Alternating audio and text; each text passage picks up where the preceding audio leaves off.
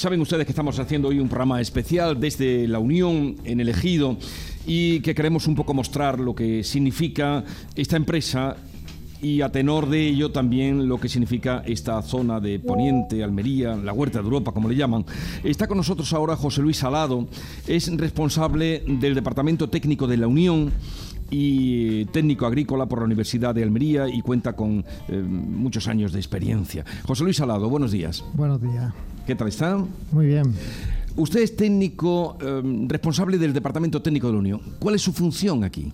Vamos, fundamentalmente organizar lo que es el equipo técnico que está compuesto por casi 30 técnicos y estamos distribuidos en tres oficinas, lo que es la oficina principal de aquí La Redonda, una oficina en Granada, que es la oficina técnica de Granada, que llevamos lo que es la zona de Granada y Málaga, y luego lo que es la oficina técnica de Nijas, que lleva lo que es el Levante de Almería y Murcia.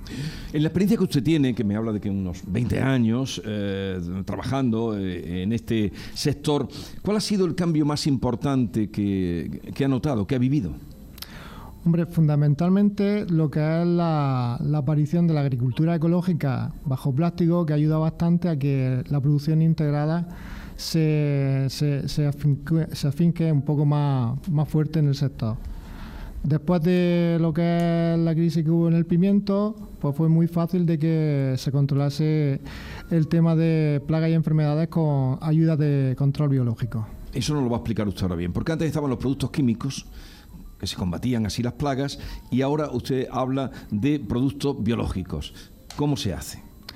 Vamos, un poco forzada por, porque cada vez tenemos menos sustancias activas utilizables y permitidas. Y entonces, claro, las alternativas que se están viendo pues son un poco mm, más, eh, más mm, bueno, de cara al medio ambiente, más respetuosas, pero nos cuesta un poco más hacer lo que es el control de, plagas y enfermedades. De hecho, últimamente la incidencia de virus, que estaba un poco eh, en el baúl de los recuerdos, están volviendo a aparecer y actuar sobre las producciones. ¿Eso es lo que ustedes llaman la lucha integrada?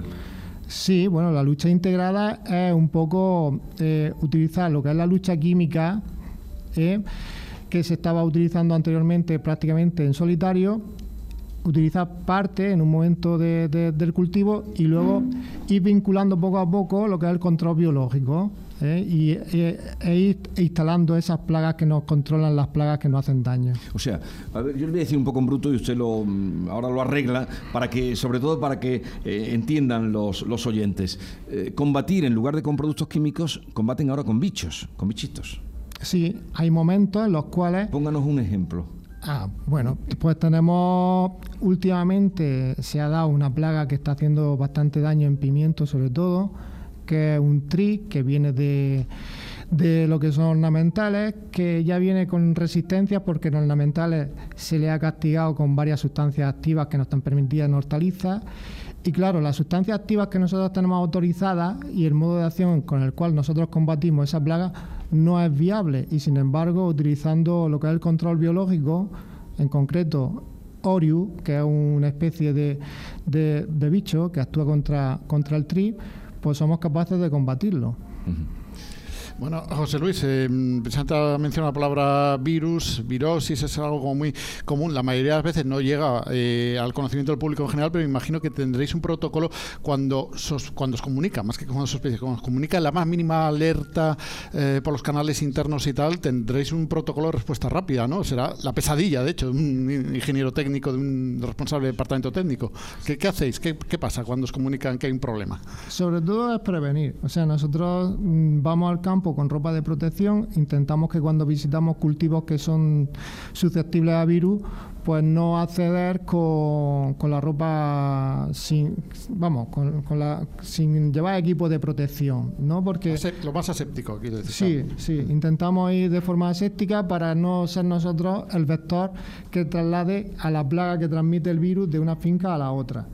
Y luego cuando tenemos evidencias de que puede darse el caso de que haya algún tipo de virus, pues intentamos hacer análisis y controles, intentar de, que sea el mínimo y de que el productor no pase por esa zona, o sea, reducir la, la, incidencia de, que pueda tener. José Luis, cuando me he dado dando una vuelta por, por la Lóndiga y que me, he quedado encantada viendo tantas variedades, por ejemplo, de pepino, ¿no? Que vosotros portáis muchísimo pepino porque yo no sé por qué, pero en, en Europa, eh, la Europa central y del norte les encanta el pepino y eso es estupendo. he visto que tenías diferentes tipos, ¿no? Pues el pepino holandés, el típico de aquí de toda la vida que no sé cómo se llama, bueno, tienes diferentes. Eh, eh, esos son, de alguna manera, son productos de creación eh, genética, ¿no? Eh, y la pregunta es, ¿un producto creado genéticamente, aunque sea sanísimo y perfecto, pero puede ser en un momento determinado más susceptible a sufrir eh, algún tipo de plaga o de, o de estas bacterias que pueden llegarnos de no se sabe dónde, pero arruinar cosechas?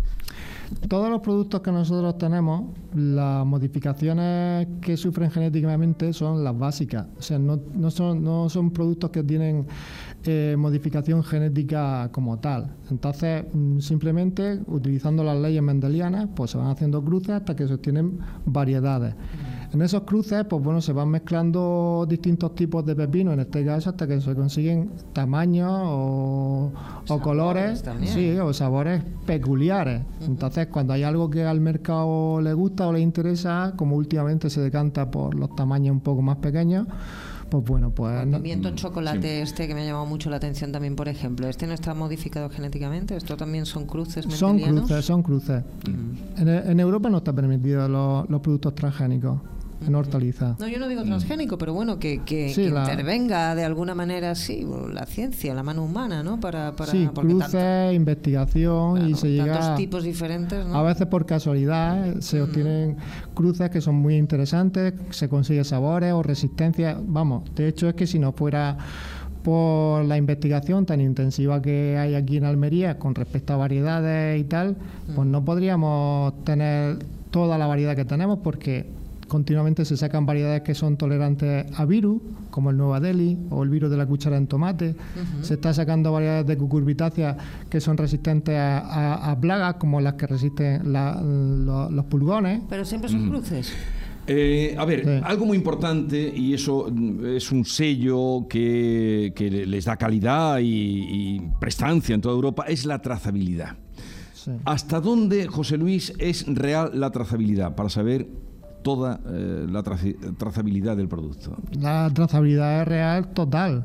Vamos, desde que nosotros empezamos a trabajar en campo, junto al agricultor, tomando los datos del emplazamiento, polígono, parcela, qué variedad, hasta que el producto viene desde el campo hasta el almacén de recogida con su DAC, con un documento de acompañamiento al transporte, desde que se en la báscula se toman los datos del DAE, de la, procedencia, se identifica el producto y va con el documento de acompañamiento en todo el proceso, sea alóndiga o sea en comercializadora.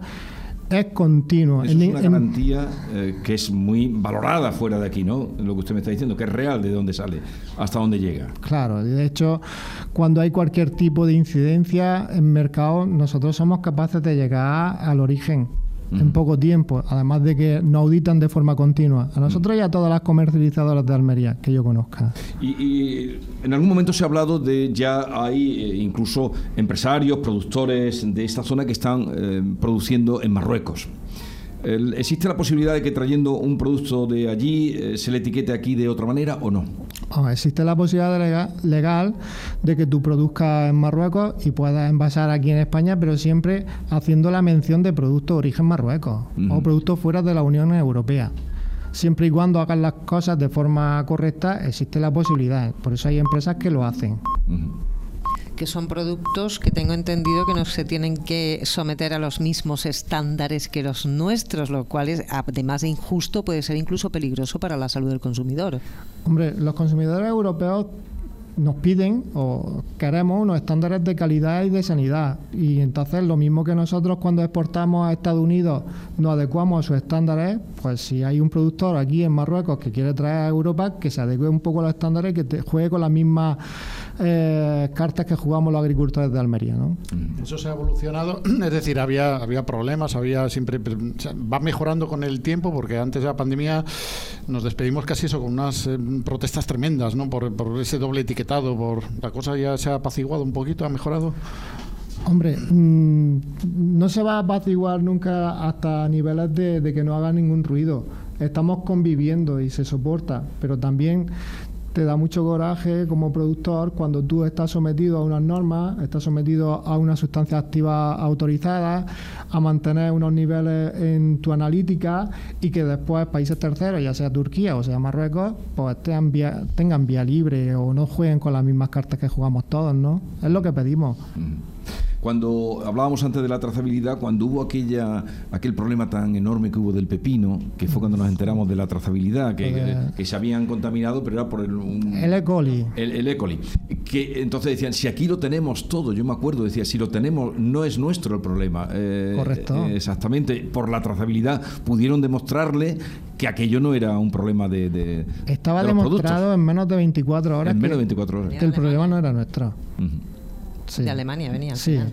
Mm. y bueno, continuamente a nosotros, tanto los clientes como las certificadoras a las cuales estamos sometidos, porque tenemos cantidad de, de- de normas de calidad, o sea, nos sometemos a cantidad de normas de calidad, nos van auditando nuestro sistema de trazabilidad, con lo cual es que el producto de Almería es totalmente seguro, pero en todas las comercializadoras, prácticamente. Bueno, pues eh, gracias por mm, aclararnos y también para que todos los oyentes se puedan hacer una idea de lo que se trabaja aquí, de por qué eh, esta, este éxito de, la producción en toda Europa, la cantidad, ya hablábamos antes de la cantidad de toneladas que salen de aquí y en concreto de la Unión cada día un millón de... Es una barbaridad, de- una- sí. una- es una barbaridad. Otra cosa que muy, muy brevemente, que me- a mí me ha llamado mucho la atención el tema de la, de- del envase de los productos que también se envasa aquí, ¿sabes Jesús?